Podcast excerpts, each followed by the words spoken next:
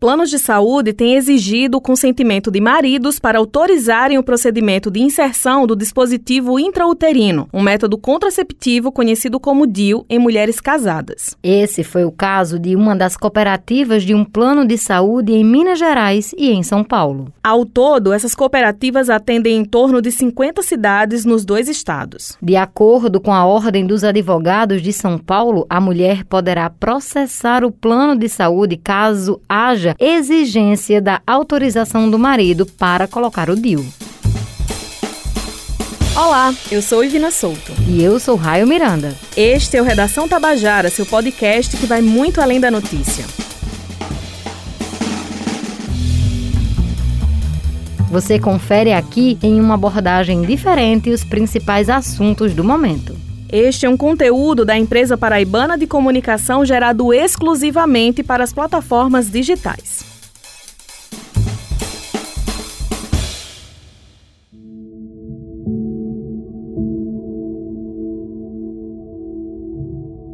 Nos dias de hoje, existem vários métodos contraceptivos disponíveis para evitar uma gravidez indesejada e até mesmo infecções sexualmente transmissíveis. Os mais modernos e populares são a pílula e a camisinha, porém há outras opções. Eles são classificados como métodos de barreira e métodos hormonais. Falar sobre questões da sexualidade humana ainda é um tabu dentro da sociedade brasileira. Antes de trazermos o nosso contexto atual, é importante a gente compreender alguns pontos históricos sobre esse assunto. Nas décadas de 1960 e 70, houve a incorporação da pílula anticoncepcional ao cotidiano das mulheres, o que representou uma verdadeira revolução. Seu uso não só permitiu que o sexo começasse a ser recreativo, como também proporcionou que as mulheres finalmente tivessem o controle sobre sua própria fertilidade e a liberdade do seu corpo. E também pudessem aumentar a participação delas na vida profissional fora do lar, um passo a mais no empoderamento feminino. Olha bem, métodos contraceptivos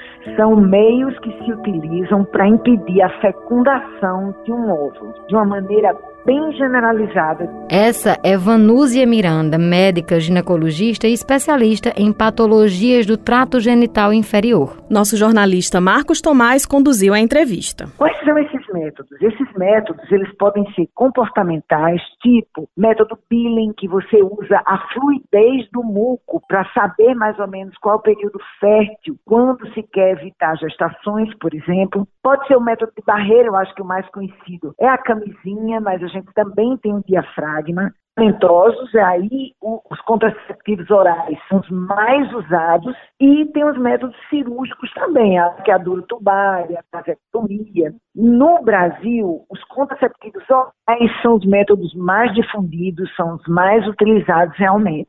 Mas dentre esses métodos disponíveis à população, qual é o método que a senhora, enquanto profissional atuante na área, entende ser o mais eficiente e seguro para a saúde da mulher? Olha só, em termos de eficiência, eles se equivalem muito. O nicho de possibilidade de você engravidar usando um método contraceptivo, até cirúrgico, ele existe e é em torno de 0,3%, 0,8%, variando muito pouca coisa entre os métodos. Mas eu posso te dizer, os métodos que hoje estão apontados como os mais práticos, os que requerem menos do usuário. E quando eu digo requerer menos, é a atenção da regularidade, porque não tem alguns métodos contraceptivos, quando eu lhe falo que a pílula ela é o mais comum usado em nosso país e preconizado para os nossos jovens, para as mulheres em idade fértil, eu te digo que ela requer uma regularidade, um mesmo horário, um mesmo ritmo de tomada. E tem mulheres, quanto mais jovem ela for, mais fácil o esquecimento, isso é, desanda em algumas gravidezes indesejadas, não planejadas, pela falta de regularidade, de disciplina no uso. Então, eu posso nomear para você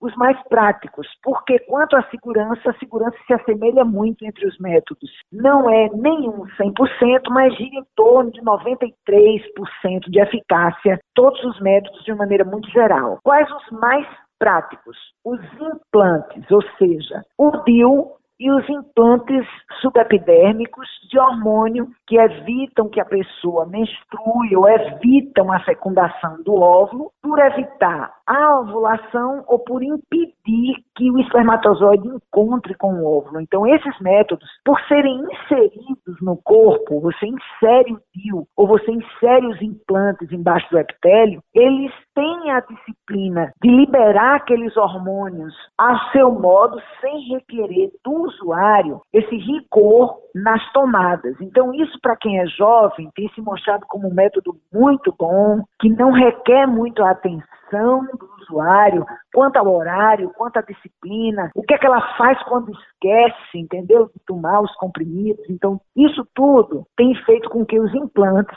incluindo o DIU, tenha sido uma opção mais frequente atualmente do que antes.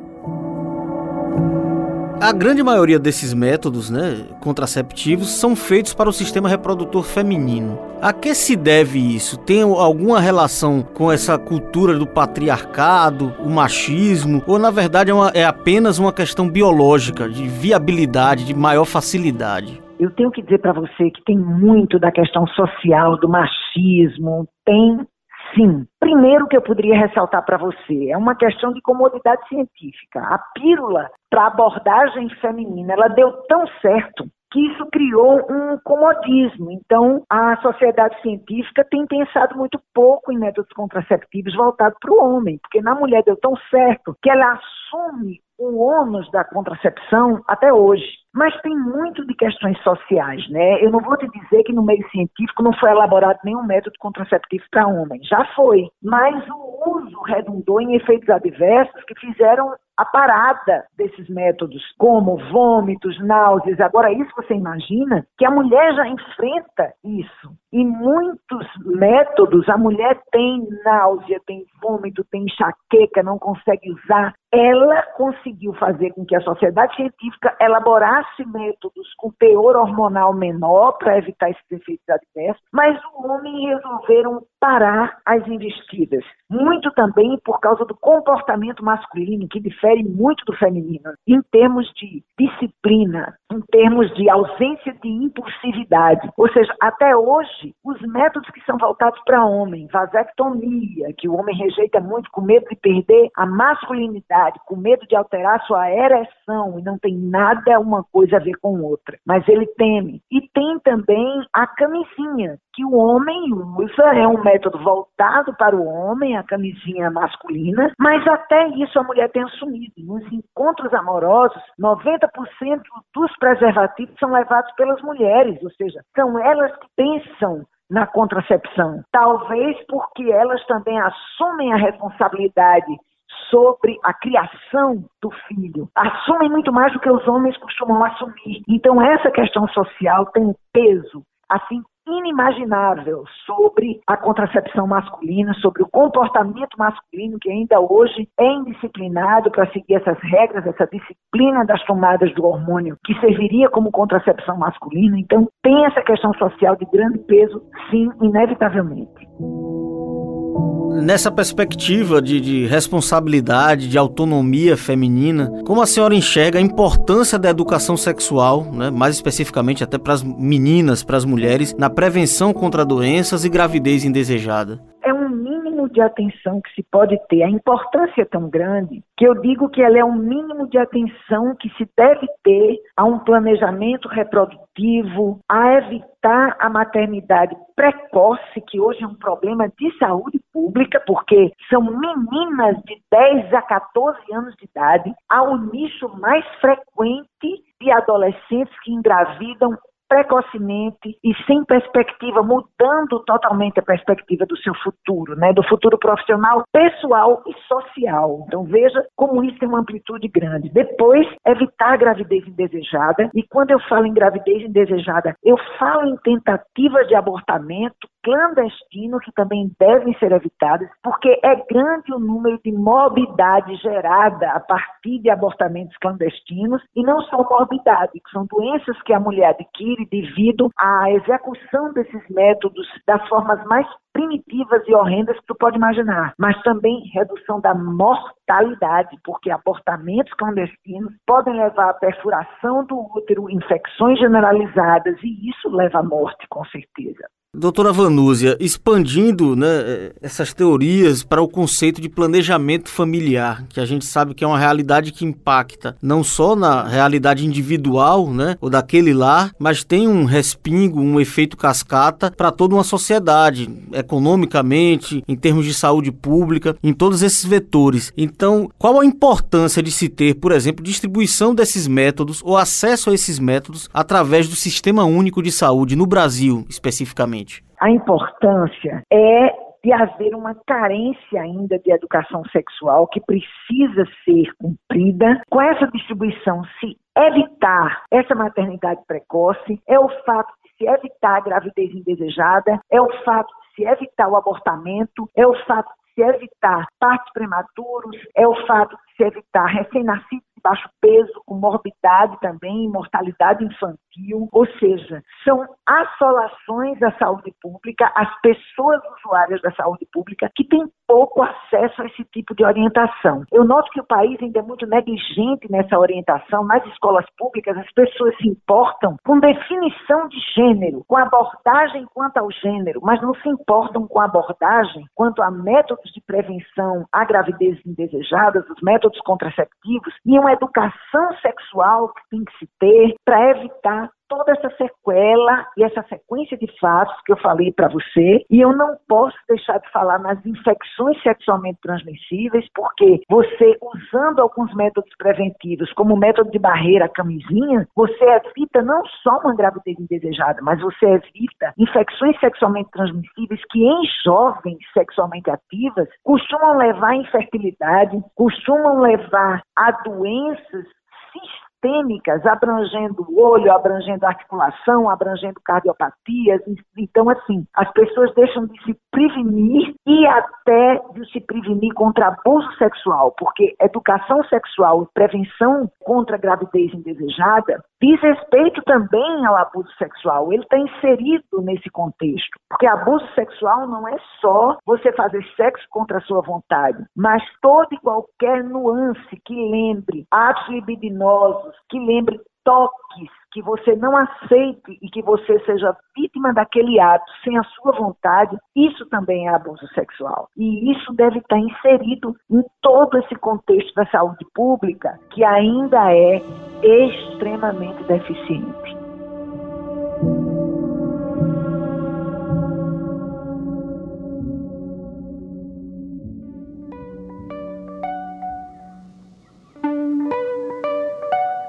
Reportagem do jornal Eu País apontou que, apesar da popularidade, a pílula não é necessariamente o método anticoncepcional mais utilizado no mundo. Na Espanha, apenas 17% de mulheres continuam a tomá-la atualmente, bem abaixo de 50% em outros países, como a França e o Reino Unido. Esse levantamento é da Sociedade Espanhola de Contracepção. Os preservativos são mais populares, com 30% das preferências, por se tratar do único contraceptivo que previne não só a gravidez indesejada, como também o contágio de infecções sexualmente transmissíveis. Aqui no Brasil, o último levantamento sobre o planejamento reprodutivo foi em 2006, na Pesquisa Nacional de Demografia e Saúde da Criança e da Mulher. Segundo os dados do Ministério da Saúde, somente 1,9% das mulheres em idade fértil no Brasil usam o DIU de cobre. No Brasil, o custo de um DIU de cobre pode passar de 100 reais. Já o hormonal pode chegar a 1.500 reais, fora a anestesia que é recomendada para a inserção do dispositivo. Se formos analisar então o valor das cartelas do anticoncepcional, em um ano o gasto pode ser de até 360 reais. Para a maioria de vocês nos ouvindo, estes valores podem não parecer grande coisa, mas para a maior parte da população pode se tornar um empecilho na vida financeira de uma mulher solteira ou de uma família. É de conhecimento público que os postos de saúde oferecem camisinhas gratuitamente, mas o que muitos não sabem é que o Sistema Único de Saúde também oferece outros métodos contraceptivos para as pessoas com sistema reprodutor feminino, além de outras assistências, como o planejamento familiar. Então, o SUS ele disponibiliza de uma vasta variedade de métodos contraceptivos. Esta é Sara Araújo em entrevista com nossa repórter Camila Alves. Sara é enfermeira em uma unidade de saúde da família aqui na cidade de João Pessoa. Né, os mais conhecidos eles são é a pílula, a medicação injetável, né, o anticoncepcional injetável, ele tem o DIU, tem os métodos cirúrgicos, que é a laqueadura e a vasectomia, tem o implante. Esses são, assim, os mais conhecidos, a tabelinha, é, os que a gente mais utiliza na rede, né? Sara, como é o processo para adquirir os métodos contraceptivos através do SUS? Então, hoje o SUS ele disponibiliza a rede de atenção básica como o programa e somos uma porta de entrada, na verdade, para isso. O usuário, ele procura atenção básica, os profissionais da atenção básica, no caso o médico e o enfermeiro, que são capacitados, para isso, passam por uma consulta, por uma avaliação. Nessa avaliação, ele é traçado o perfil daquele usuário, né, o perfil social daquela família, entendeu a necessidade daquela família de fazer aquele planejamento e daí, traçado esse perfil, a gente avalia as condições daquele usuário, daquele paciente, da escolha e oferecemos o método contraceptivo de escolha, de que mais se adequa, né, ao perfil daquele paciente. Entendi. E qual é o método mais comum, mais procurado procurado pelas mulheres? O que a gente mais trabalha na rede hoje, né, o que a, a procura maior hoje é o DIU, na população mais jovem, na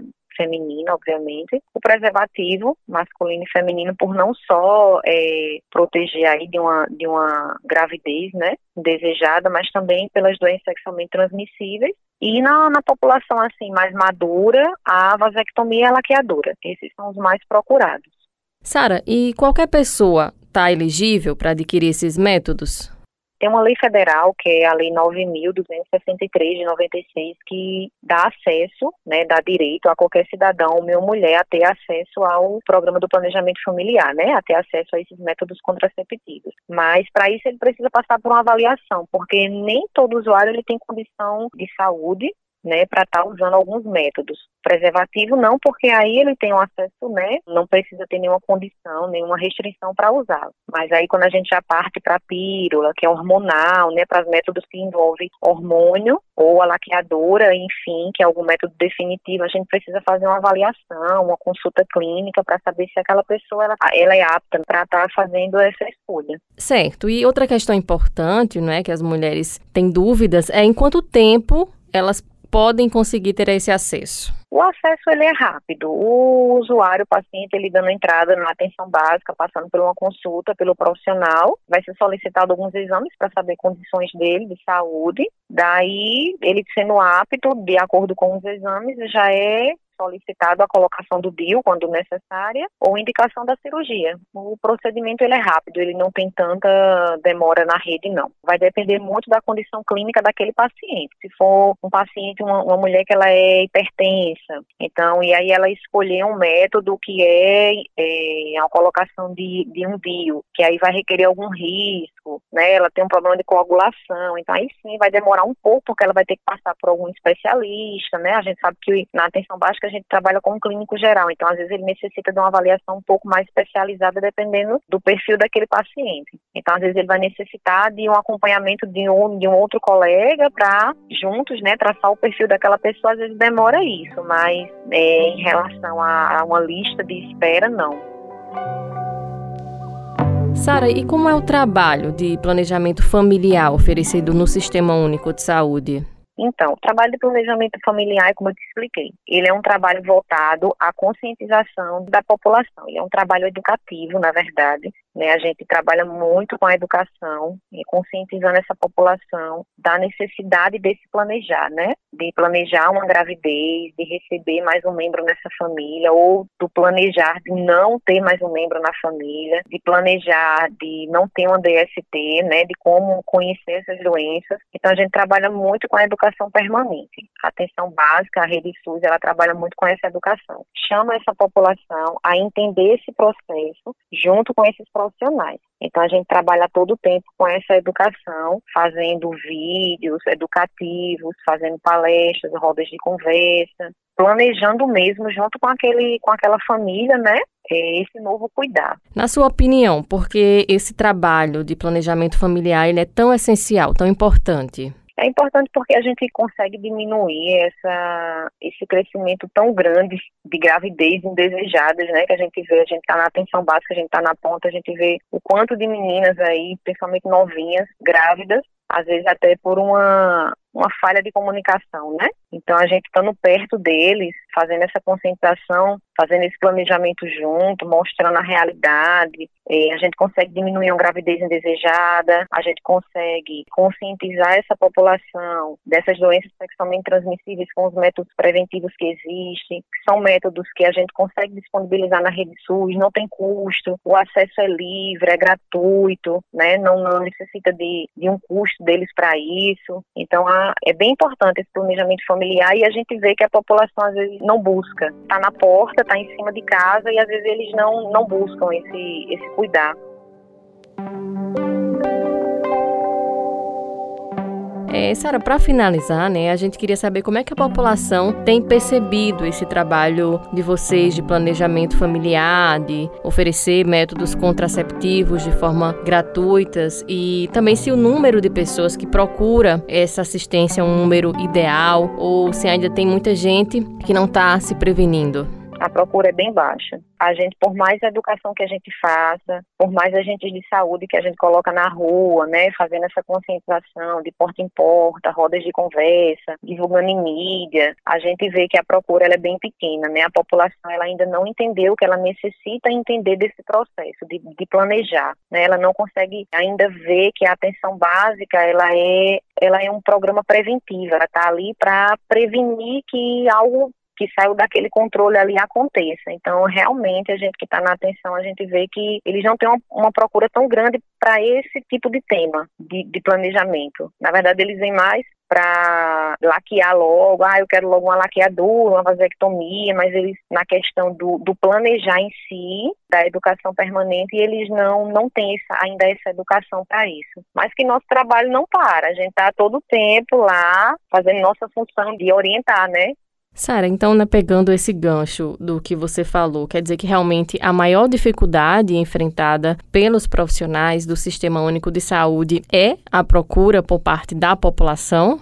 É a aceitação, né, a aceitação deles nisso, né? Eles, eles, eles ainda veem que que o PSF, que é a atenção básica, eles são muito curativistas, né? Eles estão ali apenas para cuidar da doença quando ela existe. Eles ainda não conseguem enxergar que a atenção básica ela é preventiva, ela está ali para prevenir algo, ensinar eles a se prevenir para não acontecer, né? Que é essa a função. O planejamento familiar ele é isso. Ele ensina como cuidar, eles mostram, mostram os métodos que existem para evitar uma doença sexualmente transmissível, eles mostram os métodos que existem para evitar uma gravidez indesejada, ou junto planejar a chegada de um filho que é tão importante importante nesse planejamento, não chegar de qualquer jeito. Então, eles ainda não conseguem enxergar isso e a gente esbarra muito nesse muro, assim, dessa aceitação. E também existe muito preconceito, né, deles. População um pouco mais antiga, eles têm muito preconceito de alguns métodos, né? Eles não aceitam.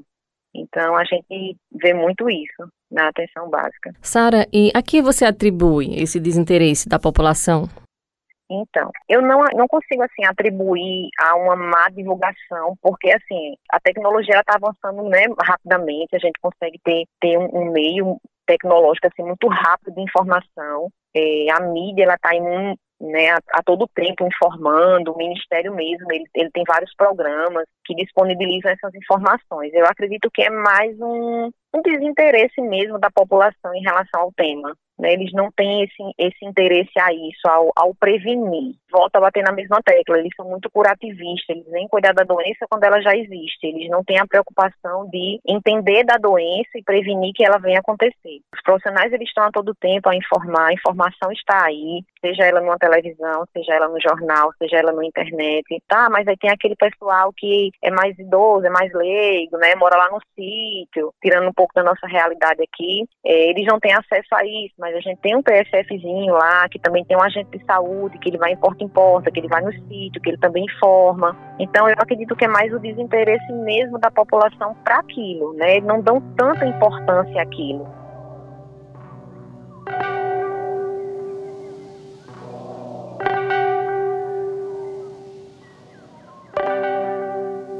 Por muito tempo, os corpos das mulheres foram vistos como meros objetos para prazer e conveniência dos homens. Felizmente, através de muita luta, as mulheres estão se colocando nos espaços que querem estar. Entender o nosso próprio corpo e saber as escolhas que podemos fazer com ele é fundamental para este movimento. O Redação Tabajara teve a apresentação de Ivina Souto e Raio Miranda. Produção de João Lira e Tamires Máximo. Reportagem Marcos Tomás e Camila Alves. Roteirização Matheus Silomar e João Lira. Edição e gravação de áudio Luiz Monteiro e José Pires. Direção, edição e sonorização João Lira. Supervisão do gerente de jornalismo Marcos Tomás. Participação especial da ginecologista Vanúzia Miranda. E da enfermeira Sara Araújo. Fontes de consultas, Federação Brasileira das Associações de Ginecologia e Obstetrícia, Jornal El País e Ministério da Saúde. Esta é uma produção da Empresa Paraibana de Comunicação. O Redação Tabajara se encerra por aqui. Até o próximo episódio. Obrigada pela escuta e até lá.